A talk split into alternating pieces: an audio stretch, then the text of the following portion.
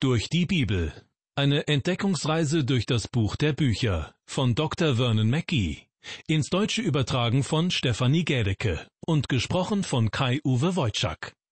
Jesus Christus, er ist unser Hoherpriester. Denn wie ein Hoherpriester des Alten Testaments vor Gott eingetreten ist für das Volk Israel, so tritt nun Jesus Christus für uns vor Gott ein.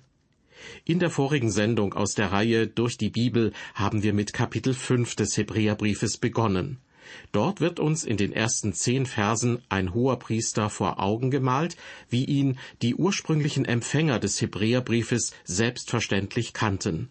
Denn ein solcher oberster Priester tat seinen Dienst im Tempel zu Jerusalem.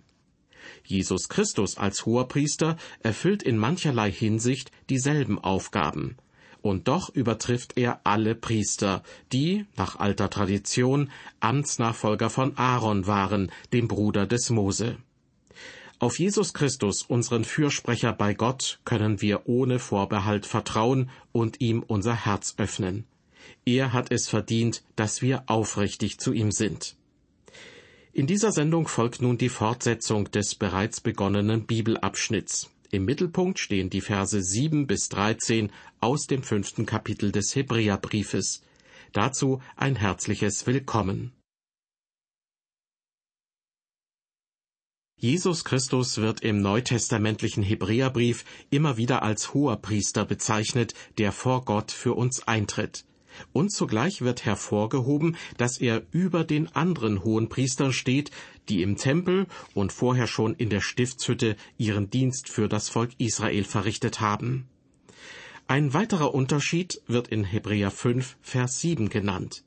Und was wir hier und in den folgenden Versen vom Schreiber des Hebräerbriefes mitgeteilt bekommen, überschreitet ehrlich gesagt mein geistiges Auffassungsvermögen.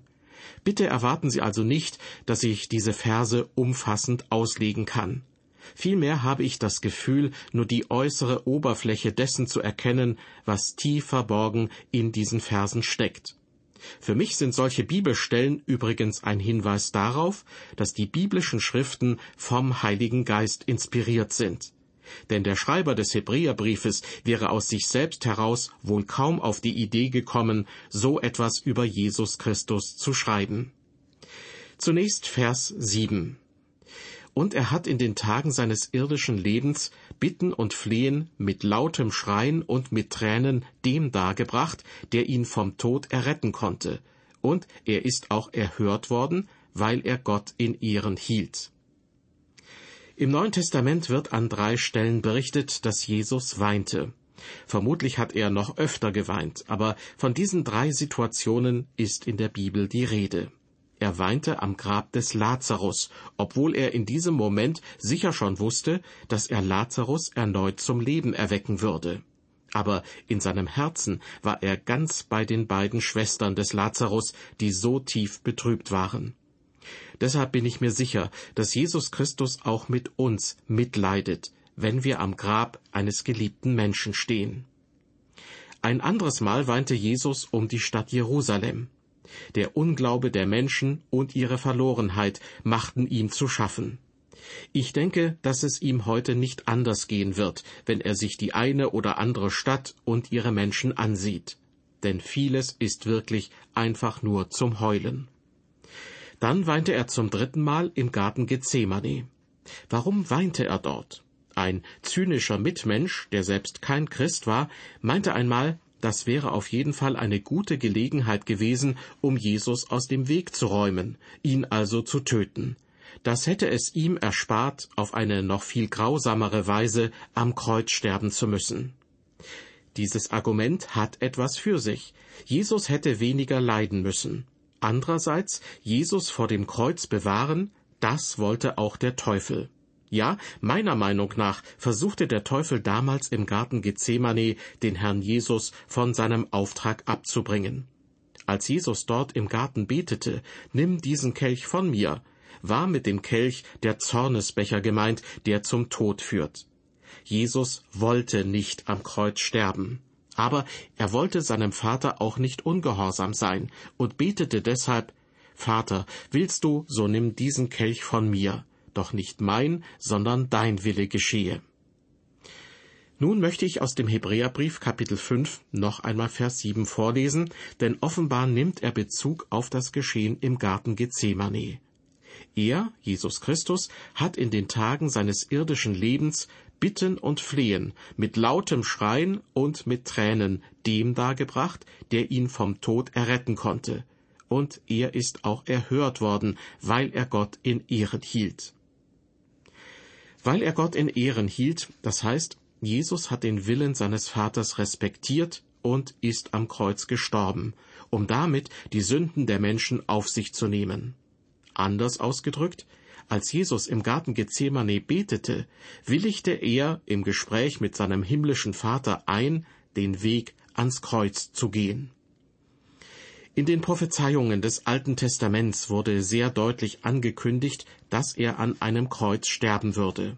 Das Kreuz war wie ein Altar, auf dem der Sohn Gottes sein Blut vergoss und die Strafe für unsere Sünden bezahlte. Denn des Leibes Leben ist im Blut, spricht Gott im dritten Buch Mose. Und dann heißt es weiter, ich habe euch das Blut für den Altar gegeben, dass ihr damit entsühnt werdet. Ist damit das Blut von Tieren gemeint, die geopfert werden sollten? Ich habe da gewisse Zweifel, denn im Alten Testament bedeckte das Blut von Tieropfern lediglich die Sünde. Anders verhielt es sich mit dem Blut Christi. Es wurde vergossen, dass ihr damit entsühnt werdet. Christus vergoss sein Blut am Kreuz, welches im Grunde wie ein Altar war. Jesus sagte zu Nikodemus, und wie Mose in der Wüste die Schlange erhöht hat, so muss der Menschensohn erhöht werden. Diese Aussage spürt man ab, Jesus wollte nicht sterben, aber er war bereit, den Willen seines Vaters zu akzeptieren. Sein Gebet im Garten Gethsemane und die Begleitumstände zeigen ihn uns in seiner ganzen menschlichen Schwäche und Verzweiflung. Im Lukasevangelium wird berichtet, er rang mit dem Tode und betete heftiger, und sein Schweiß wurde wie Blutstropfen, die auf die Erde fielen. In unserem Bibelvers aus dem Hebräerbrief heißt es, Jesus ist auch erhört worden, weil er Gott in Ehren hielt. In der Elberfelder Bibel wird dieser Teil des Verses so übersetzt. Er ist um seiner Gottesfurcht willen erhört worden. In einer der letzten Sendungen habe ich es schon einmal gesagt, Furcht ist nicht immer etwas Schlechtes. Ja, es wäre unnormal und gefährlich, wenn man gewisse Dinge nicht fürchten würde. Und ich denke, dass wir auch in den christlichen Gemeinden ein wenig mehr Furcht gebrauchen könnten. Wir brauchen diese Gottesfurcht, die der Beginn der Weisheit ist. Selbst der Herr Jesus fürchtete sich, er fürchtete sich vor dem, was ihn am Kreuz erwartete. Vor allem aber fürchtete er Gott. Ich komme nun zu den Versen acht und neun. So hat er, obwohl er Gottes Sohn war, doch an dem, was er litt, Gehorsam gelernt. Und als er vollendet war, ist er für alle, die ihm gehorsam sind, der Urheber des ewigen Heils geworden. Als er vollendet war. Diese Formulierung bedeutet, nachdem er seinen Auftrag voll und ganz gemäß dem Willen seines Vaters ausgeführt hatte. Und das ewige Heil, dessen Urheber er ist, ist das einzige Heil, das er uns anbietet. Es ist ewig und damit ebenfalls vollumfassend.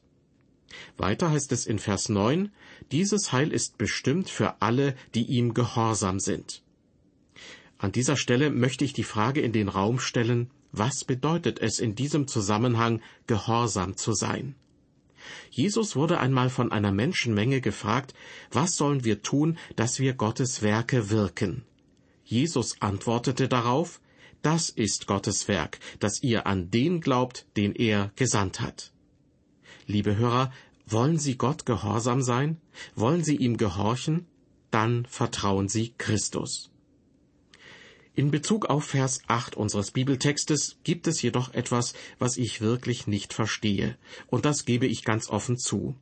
Es geht um die Aussage, so hat er, obwohl er Gottes Sohn war, doch an dem, was er litt, Gehorsam gelernt. Warum musste der Sohn Gottes Gehorsam durch das Leiden erlernen? Und warum musste er dadurch vollkommen gemacht werden, wenn er bereits vollkommen war? Ich stehe hier vor einem Rätsel, vor einem Geheimnis, das ich nicht ergründen kann. Ich erfahre hier nur, dass Gott etwas vom Tod Jesu Christi hatte, was den Himmel wunderbarer machte. Etwas, was einen Beitrag für den Himmel leistete, wo doch schon alles vollkommen ist. Und ich nehme zur Kenntnis, dass der Sohn Gottes offenbar etwas gelernt hat. Es gibt eine ganze Menge von Vorschlägen, wie diese Dinge gedeutet werden könnten. Aber ehrlich gesagt stellen mich diese Vorschläge nicht wirklich zufrieden. Ich erkenne nur, dass hier ein großes Geheimnis angedeutet wird. Christus nahm sich unserer Menschlichkeit an und er gehorchte Gott. Er sagte, ich bin gekommen, um den Willen meines Vaters zu tun. Und Paulus hat über ihn gesagt, er entäußerte sich selbst und nahm Knechtsgestalt an, ward den Menschen gleich und der Erscheinung nach als Mensch erkannt. Er erniedrigte sich selbst und ward gehorsam bis zum Tode, ja zum Tode am Kreuz. Wenn ich auf mein eigenes Leben blicke, dann trifft das meiste davon nicht auf mich zu. Wenn ich sterbe, dann nicht deshalb, weil ich damit einer entsprechenden Aufforderung gehorsam folge. Überhaupt, ich will nicht sterben. Und es ist für mich krankhaft, wenn sich Menschen nach dem Tod sehnen. Ich will auf der Erde leben, solange ich kann. Als ich an Krebs erkrankte, haben mir viele Leute geschrieben, wir beten für sie, wir bitten darum, dass der Herr sie wieder gesund werden lässt. Und wissen Sie was? Ich bin dankbar dafür, denn der Herr hat diese Gebete erhört. Eine Dame allerdings hat mir Folgendes geschrieben. Ich bete nicht dafür, dass sie der Herr hier bei uns auf der Erde lässt. Ich weiß, dass Sie bereit sind zu gehen. Deshalb bete ich dafür, dass er Sie nach Hause holt. Ich schrieb ihr schnell zurück und bat sie, lassen Sie das doch bitte den Herrn entscheiden. Er weiß, was das Richtige für mich ist. Sie brauchen dem Herrn nicht zu sagen, dass er mich nach Hause holen soll, zumal ich selbst gern noch eine Weile hier bleiben würde. Wenn Sie also unbedingt beten möchten, dann sagen Sie dem Herrn doch bitte, dass Sie einen Fehler gemacht haben, als Sie für mein Ableben gebetet haben. Zurück zu den Versen acht und neun unseres Bibeltextes. Wenn der Autor des Hebräerbriefes hier schreibt, dass Christus durch sein Leid Gehorsam erlernte, dann verstehe ich das nicht. Aber ich erkenne an, dass sogar der Herr noch etwas gelernt hat obwohl es in Vers 10 von ihm heißt, genannt von Gott ein Hoherpriester nach der Ordnung Melchisedeks. Genannt bedeutet hier so viel wie ernannt. Gott selbst hat seinen Sohn Jesus Christus zum Hohenpriester ernannt, zu einem Hohenpriester von derselben priesterlichen Ordnung wie Melchisedek. Sie erinnern sich an diesen Priester, der im ersten Buch Mose Kapitel 14 kurz seine Aufwartung macht und dann wieder verschwindet? In der letzten Sendung war von ihm schon die Rede gewesen.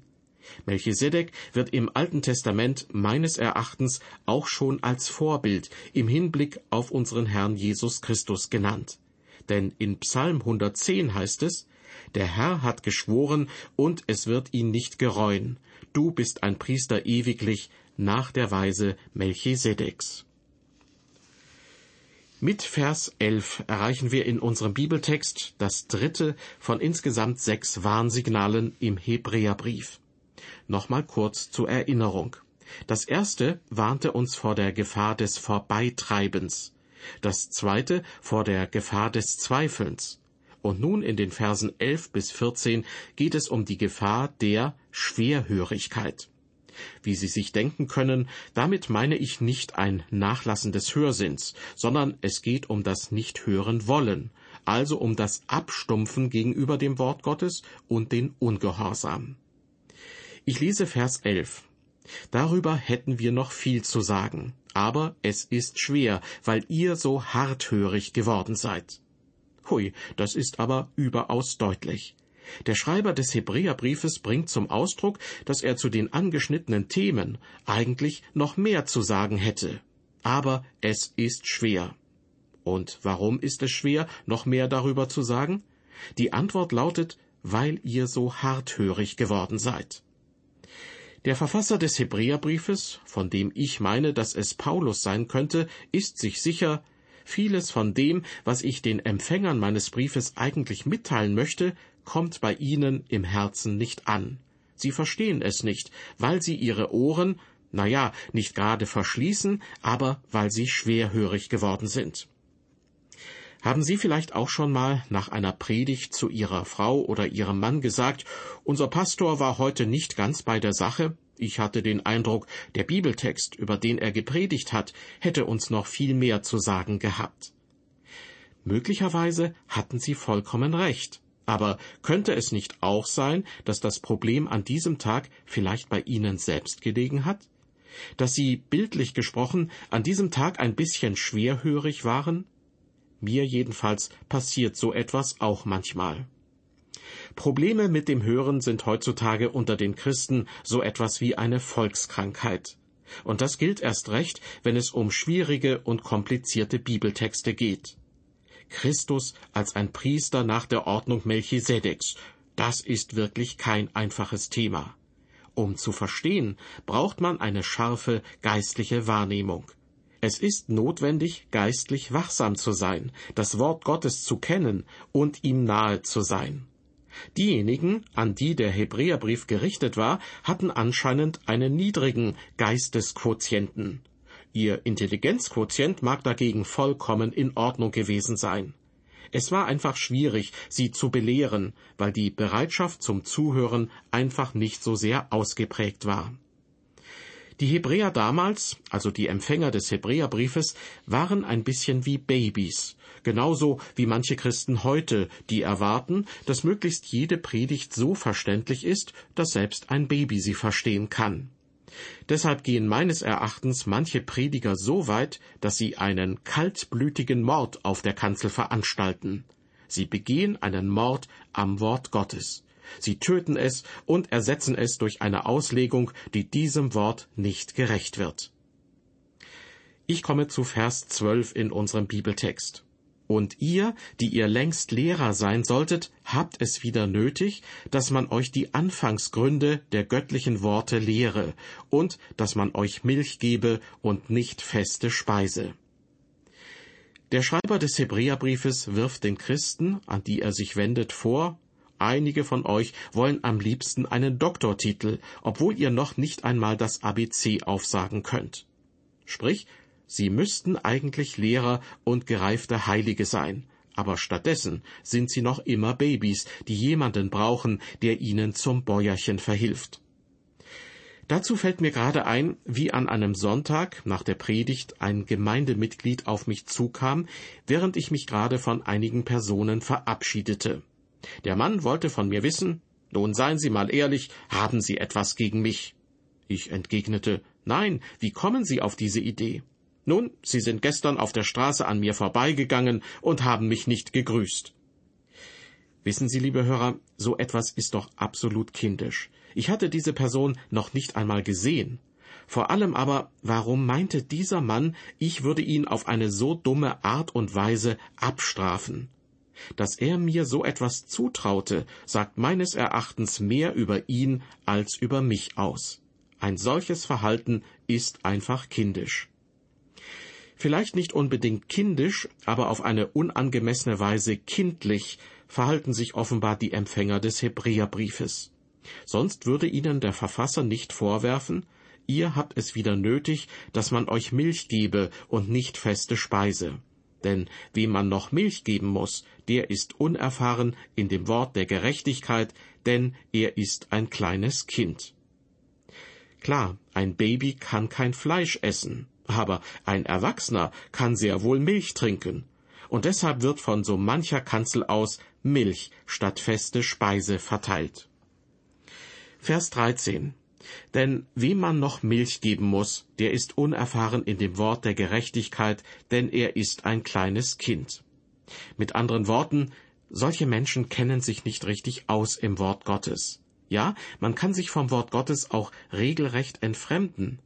Das passiert nicht nur Leuten, die lediglich sonntags in den Gottesdienst gehen und den Rest der Woche in einem nichtchristlichen Umfeld verbringen. Auch Gemeindemitarbeitern, Ältesten und Diakonen, ja selbst Pastoren kann es passieren, dass sie sich vom Wort Gottes entfremden. Dann kann es passieren, dass geistliche Babys die Gemeinde leiten. Deshalb lautet das dritte Warnsignal im Hebräerbrief Nehmt euch in Acht vor geistlicher Schwerhörigkeit. Ein christliches Leben zu führen bedeutet, von den Bedürfnissen und Abhängigkeiten der Kindheit loszukommen und als Christ zu einer reifen Person heranzuwachsen. Dazu ist es notwendig, Christus zu vertrauen und sich immer wieder mit dem Wort Gottes zu beschäftigen. Zu letzterem will auch diese Sendereihe beitragen. Ich würde mich freuen, Sie zur nächsten Ausgabe von Durch die Bibel wieder begrüßen zu dürfen. Bis dahin, auf Wiederhören und Gottes Segen mit Ihnen.